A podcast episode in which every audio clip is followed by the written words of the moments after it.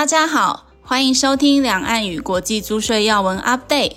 这个月，我们邀请到资诚税务咨询顾问公司苏佑仁执行董事，以及资诚联合会计师事务所曾博生会计师，分别来和大家说明美国对于 YouTuber 的新形态收入将如何课税，以及全球最低税负制的相关议题。首先，我们先把时间交给苏执行董事。YouTube 吧，已经成为我们在生活中不可缺的一个角色啦。那其实刚开始，我想要跟各位分享我在 YouTube 上听到的两个冷笑话给各位听了哈。那第一个笑话是，大家知道为什么美人鱼最专情吗？OK，大家不知道嘛，对不对？因为他不会劈腿。好，很冷很冷，好。那第二个，第二个，好，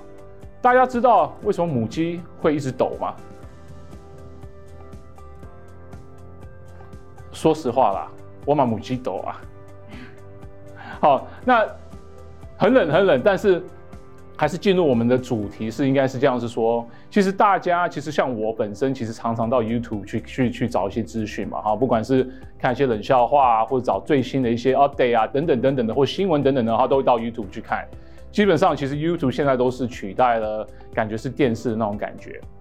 那当很多 YouTube 专业 YouTuber 也花很多时间去制造它的里面的 YouTube 的 content 的时候，其实也是非常非常专业的哈，也非常非常的好笑。好，但是当当这个状况发生的时候的话，等于就是说，哎，这些 YouTuber 可能是透过 YouTube 的一个方式来去赚取一些收入。好，好赚取这些收入的时候的话，那其实各位 YouTuber 也也也得知说 Google。近期有通知各位是说，哎，你可能在五月三十一号之前，必须跟 YouTube 讲说你的身份是什么啊？那我讲的身份的部分是在讲是说，哎，到底你是美国人还是非美国籍？好，那可能各位 YouTuber 会觉得很纳闷，是说奇怪，其实我制造影片啊，等等等等的都在台湾境内，我也没踏过美国本土，对不对？也没去美国，何况是 COVID-19 的关系。凭什么美国税局要叫我去美国缴税？好，那今天我们的这个这个讨论部分的话，来去告诉各位是说，为什么你们可能要去美国缴税？应该这样说啦。好，在讲你们要不要去美国缴税之前，我先先解释一下，是说到底什么时候要去美国缴税，什么时候不需要去美国缴税？好，基本上当在这状况下的话，还是要分作两个身份。第一，你是不是美籍？绿卡持有者或是美国税务居民，好，假设是你是这三者其中之一的话，基本上不管你在哪里工作，好，不管哪里置入你的 YouTube 的影片，你都是所赚的相关的所得部分的话，都要去美国缴税，好，但是大多数的你们应该都是非美籍的，好，假设你是非美籍的话，好，基本上有两个状况会发生，是说。假设你有美国来源所得，那基本上你就要去美国缴税。那什么是美国来源所得呢？第一个部分是说有有两者，一个是或者你们实际上到美国境内好去赚的钱，好提供劳务的部分，或者是说你在美国境内录这些 YouTuber 的这样的一个功能的时候的话，基本上可能从 Google 或是 YouTube 所赚的这些钱的部分的话，应该是属于美国境内的来源所得。那基本上。你们就要透过一个报税的方式去美国那边缴税。好，那第二者部分是说，假设你是在台湾啊录这个影片，而没有踏入美国一步的时候，好，那就牵扯到说，哎，你还是可能有一些美国的观众好观看你的影片，那可能 YouTube 或 Google 透过你的影片去赚取一些呃广告费等等等等，那你要做分润的时候。好，这就是一个问题点。说好，那当你因为是有美国的观众来看你的 YouTube channel 时候的话，所取得的那些收入部分，到底要不要交美国税？好，这就是我们今今天要讨论的啊。所以基本上，其实从 YouTube 角度的话，基本上你们就是赚广告的费用嘛，对不对？因为有人观看。那观看你们部分的话，那就是 Google 就会分一点利润给你们 YouTuber。好，那在那个状况下的话，假设我都是在台湾境内录这些 YouTube channel 的时候，好，那等于就说，那你收取这些所得部分啊，基本上从美国税务的角度会算是一个权利金的性质。好，那假设它是权利金的性质的话，基本上那就是一个扣缴税的问题。那现在美国支付权利金出来给一个非美籍或外国人的时候的话，基本上是扣百分之三十的扣缴税。好，百分之三十。那因为现在目前我们台湾跟美国没有租税协定，所以基本上这个三十 percent 是逃不掉的，也没办法做一个类似一个减免的一个一个状况，好，减免的状况。好，那所以说在这个状况下的话，那我们还是要回头看一下说，OK，因为我知道我应该是知道，因为我本身不是 YouTuber 啦，哈，只是说。应该是说，你们 YouTuber 可以透过一些机制方面上的话来得知一下，是说，OK，当 Google 或者是 YouTube 在付给你们收入时候的话，它的来源地是哪一些？那针对美国取得的这些权利金的部分的话，again，基本上是要扣百分之三十的扣缴税，啊，百分之三十的扣缴税。好，那就回到这个状况是说，好。在做扣缴机制方面上的话，为什么 YouTube 你们要必须要通知他是说，到底你是美籍还是非美籍？好，那基本上其实在，在这个状况下的话，其实我们这个扣缴的这个计算方式的时候，要看是说，假因为有些 YouTuber 虽然说他是在台湾境内，基本上他可能也是，比如说是双重国籍。或是他是纯美国籍嘛？因为我知道有一个还蛮有名的一个美籍的一个 YouTuber，一个女生，都是待在台湾这边来去赚取，然后录一些影片啊，赚取一些一些收相关的收入嘛。好，那假设你是他的那种状况下的话，好，那你是美籍或是有持有一个美国身份的时候的话，你必须要告知 Google 是说，哎，不好意思，我是美籍。好，那当你告告知 YouTube 或是 Google 你是美籍的时候的话，基本上 Google。他不会做任何扣缴的动作，好，为什么呢？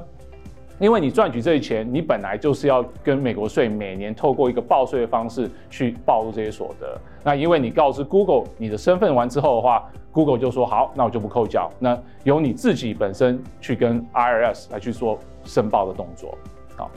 但是假设你是非美籍的话，那你也要告知 Google 是说，哎，不好意思，我是非美籍。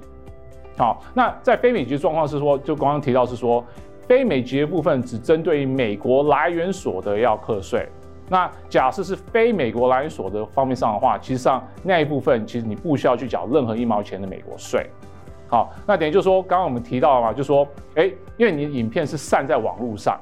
那可能是由 YouTube 或 Google 来去判断一下，是说，诶，它广告是丢给谁？那这个人的位置是在哪里？假设是由美国境内跟美国境外。那只针对美国境内部分的话，要扣缴百分之三十；那非美国境内的部分的话，基本上目前来说是没有一一些要扣美国扣缴税的一个状况。好，但是有另外一个状况会发生，是说，假设你没有告知 Google 是说，或 YouTube 的的状况是说，你到底是美籍还是非美籍的时候，那 Google 会觉得是说，那那我怎么办？对不对？我到底要扣还是不要扣？好，那。从美国税法的角度是说，或者是从 Google 角度来说的话，降低 Google 本身自己的的税务风险的时候的话，我一定是依法来去做扣缴的动作。好，不管你是美籍或非美籍，好，所以会衍生到是说，其实美国税法有一条是说，假设你在要做扣缴动作，而你不知道这个人的身份，好，这身份是美籍或非美籍的时候的话，基本上只要是扣缴一个百分之二十四趴的一个税率。好，但是这个二十四趴的部分是针对于 Google 或 YouTube 要完完全全付给你的总金额来去扣这个百分之二十四，而不是只有比如说，假设我是一个非美籍的部分的话，只针对美国来源所得扣缴百分之三十的状况，那非美国来源所得不扣缴任何美国扣缴税的一个事实啊。哈，所以说在这状况下的话，等于就是说回到各位部分的话，不要以为是说，哎，那我是蹲在台湾，我在做做 YouTube 这样 channel 的时候的话，我。我不 care，美国应该不需要缴税嘛，对不对？但是假设你没有申报的话，搞不好连你非美国来源所的部分也要扣缴一个百分之二十四的一个状态。好，那等于就是说，假设你是非美籍的话，基本上你要填一个叫做 W8 BEN 的这个 form，啊，来去告知 Google 或者是 YouTube 是说，哎，不好意思，我是非美籍。好，那基本上我知道是说。好像透过呃 YouTube 的一些软体还是什么话，你可以做一个 W8BEN 的一个申报。那基本上你不需要填这个 form，你是透过一个电子的方式来去上网来去做一个填写的动作。好，所以说基本上假设你是非美籍的话，你要赶快在五月三十一号之前赶快上网到那你的 YouTube 的一个 account 来去填写这样的一个 W8BEN 的这样的一个 form。啊，来去让你非美国来源所得那一块不需要去扣缴美国的的扣缴税，好，扣缴税，好，那其实有有另外一部分状况是说，好，美国扣完税一部分的话，其实从台湾税的角度的话，你针对这笔所得应该可能有台湾要去缴税的一个状态，好，那但是在在这个状况下的话，事实上我们之前有提到是说，在新闻提到是说，哎，那假设是我。比如说一笔权利金从美国付出来给我，好，那这笔钱，呃，我已经缴完美国的百分之三十的的一个扣缴税完之后，那假设是一样这个所得，好，从美国的来源所得也要在台湾缴税的状况下的话，那是否我美国缴的这个百分之三十的这个扣缴税部分，可不可以拿回台湾做扣抵的动作？好，那财政部长他大约的一个回应是说，基本上那个百分之三十应该是可以拿回台湾做扣抵的动作。好，但是各位还是要小心一点，是说，那到底，呃，实际上状况是怎么样？你还是要慢慢的观察。是说，好，那你在报税的时候的话，也把整个金额报进去。那美国缴的税部分，也在你的台湾税报里面做一个扣抵的动作，来让你没有一个双重课税的一个状态。OK，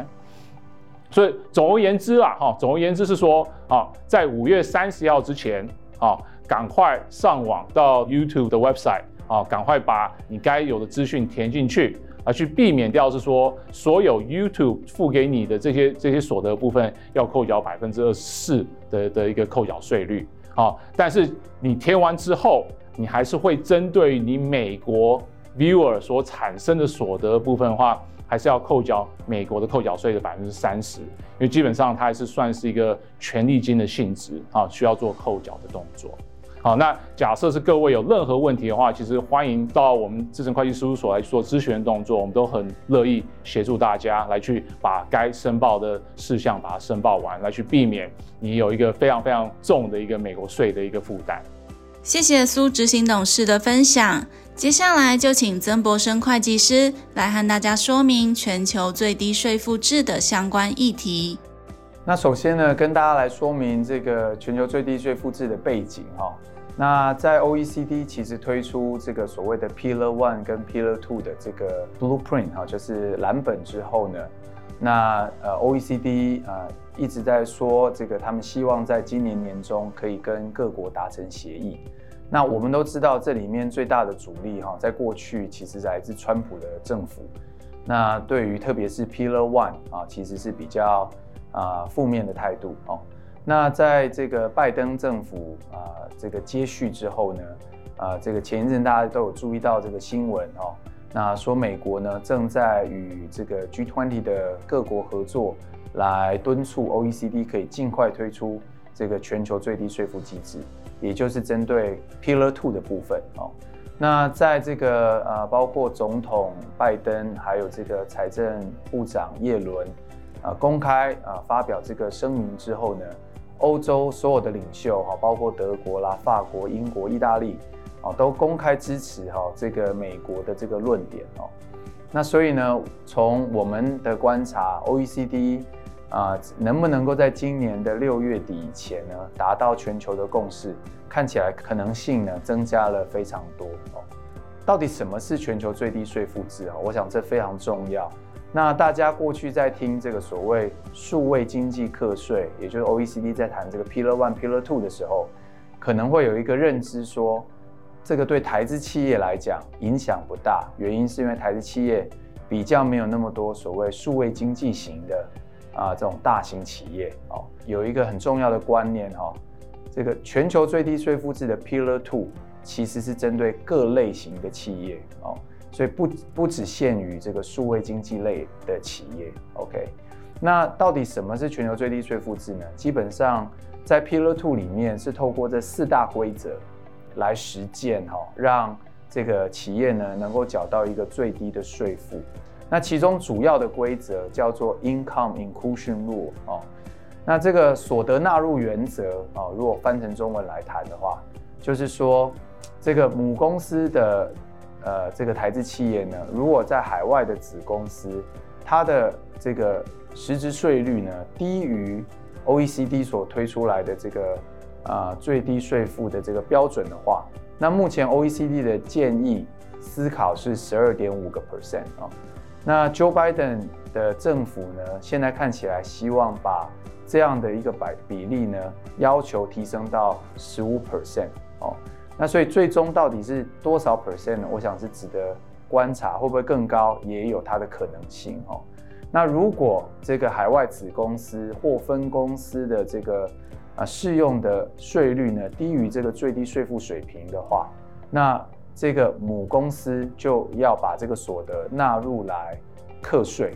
啊。那反之呢，如果你的税率呢是高于这个水平的话呢，你可能会有一些所谓 excess tax 的这种额度呢，可以拿来做一些抵免哈。所以可以想象，这个未来必须要有另外一套在税负的管理机制来看这个全球税负这个最低税负的影响哈。好，那另外一个规则叫 Switch Over Rule，这个是 Income Inclusion Rule 的一个辅助哈。那主要是实践在这个租税协定的这个面向。那我们都知道，在租税协定防止双重课税的部分呢，如果海外子公司曾经课过的扣缴税，在母公司可能是可以抵税的。那很多国家呢，针对海外子公司分配来的股利，在母公司是可以免税啊。比如说这样的国家，像是新加坡，像是荷兰，都是这样的机制。那如果呢，这个全球最低税负制里面的 Switch Over Rule 实践的话，在租税协定上，子公司呢所适用的税率低于最低税负门槛的话，它分配上来的股利在母公司呢就会被要求不能适用免税哦。按照租税协定的这个逻辑的话，所以也就是说，从荷兰的角度，它本身是采免税制的国家。那如果呢，它今天从一个这个举例，比如说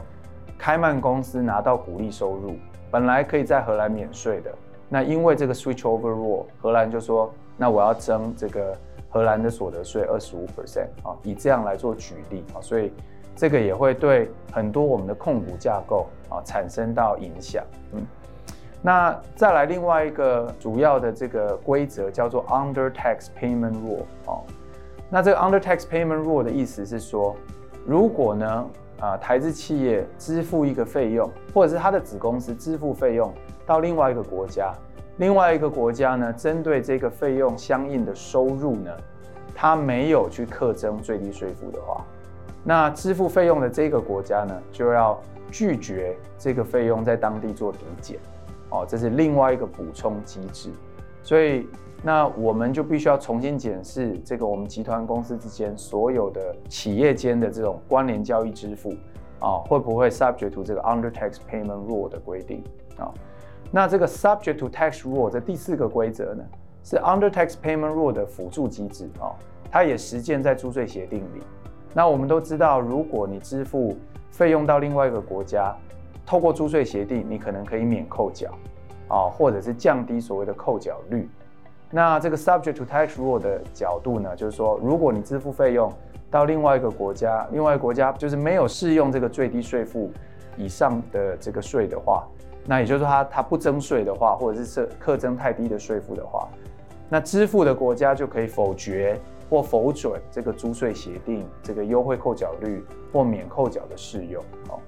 所以你可以看到，透过这四个规则啊，包括 income 的 inclusion 啊。然后呢，然后改变这个、呃、收到 income 的这个 credit 或 exempt 或这个抵税或免税的机制，然后以及呢这个支付费用啊、是不是可以允许这个抵减，或者是可不可以允许适用租税协定免扣缴？那多重的面向来实践哈，这个企业要缴到最低税负。那到底谁会受到最低税负制的影响？如我刚刚所说的哈，这个所有的企业啊。所有类型的企业都在适用范围哦。那现在 Pillar Two 的目的呢，就是要完成这个在二零一五年推出来的 BEPS 一点零啊，可能还没有办法 cover 到的一些反避税的规范哦。那这个我们都知道，BEPS 一点零，不管透过混合错配，不管透过 CSC，或者是 Transpricing 啊这些机制来防堵哦这些企业的避税行为。那最低税负呢，其实就是在针对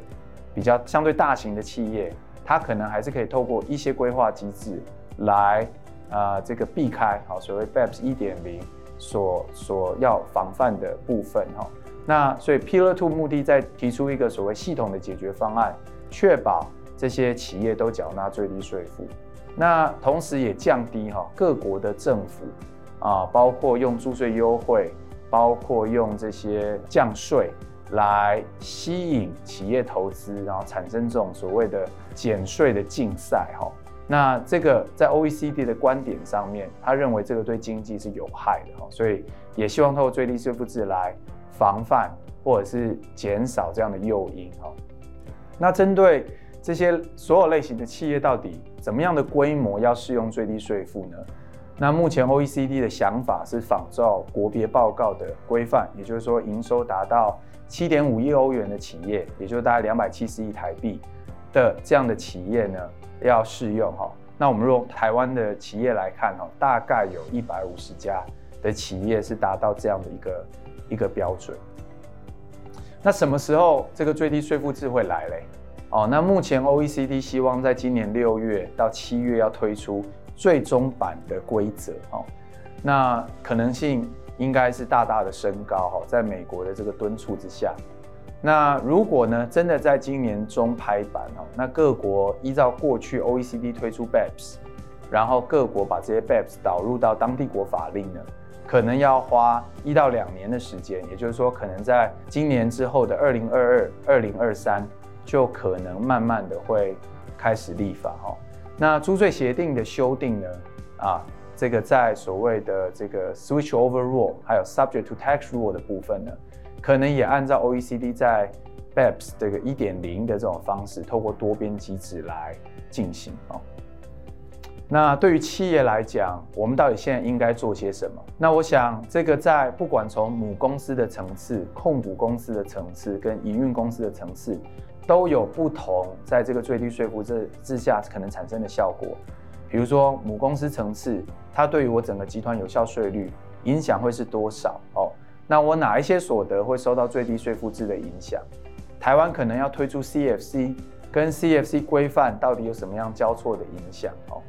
从控股公司层次一样，哪些所得会受到最低税负制的影响？那我的租税优惠啊、哦，会不会有受到影响？然后呢，在这个实质营运的角度，在现在最低税负制的规则是有一些 carve out。这 carve out 的意思就是说，诶，如果这个公司它本身有很强的实质营运，它就算没有缴到最低税负制，可能还是可以被排除。哦，那如果是这样，其实企业在整个税务规划上面还是会有一些些的空间哈。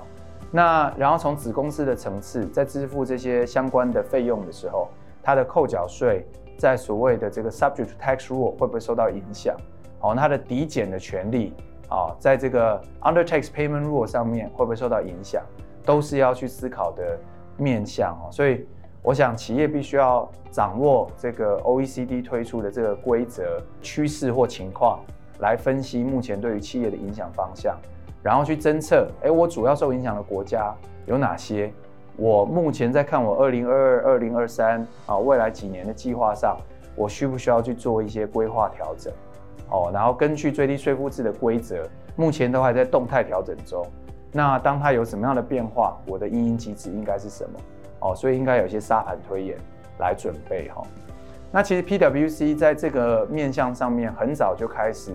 投注资源来协助我们的企业哈，所以其实我们开发出这样的一个 dashboard 来协助企业去做这个最低税负制的影响分析哈。那包括去试算啊，如果在最低税负制施行之下，你可能啊会多缴多少的税啊啊来看有效税率的影响是多少，然后分别从这个 income inclusion rule，从 subject to tax payment rule。那那从 carve out 的这个范围去做很多的模拟试算，来协助公司做一个应应策略的思考，还有这个效果的分析哈。所以这个部分都欢迎大家可以跟我们来做一些联系哈。那目前到底 OECD 在寻求全球达到共识，还有多少需要解决的议题？哈，我想我们区分这几个面向。哈，第一个跟现在的 BEPS 规则一定有很多重叠的地方，或者是需要协调的地方。所以这是呃这个 OECD 必须要去澄清的地方。那另外，这个很多企业在提出这个所谓 public consultation 的意见的时候，啊，都一直敦促 OECD 要去思考怎么样把这个规则做简化，来降低企业的遵循成本。哦，那所以这个是另外一个重点。再来就是说门槛的决定。哦，那我想太小的企业要去面对这个最低税负制，可能它的遵循成本是不升负荷。哈，所以所以 OECD 还是会去思考到底用什么样的门槛来判断。这个所谓要适用这个最低税负制的规模哦，那目前跟其他哦这个资讯交换呐哦，或者是这个不管是反洗钱呐、揭露最终受益人啦等等哈，其他的这种国际上要符合 disclosure 的义务上面，那这个最低税负制跟这些机制上面的兼容性，也是 OECD 现在在思考的面向哈。好，那以上呢，很快的跟大家分享了这个最低税负制的一些呃情况，还有未来的变化趋势，还有这个台资企业应该如何去应应的一些啊、思考的面向。哈，那希望对大家有所帮助。那也欢迎随时与我们进一步联系。谢谢大家的收听，也欢迎大家到 PwC 台湾 YouTube 频道观赏影片。或订阅 Podcast 频道，及时取得最新资讯。我们下个月空中再会。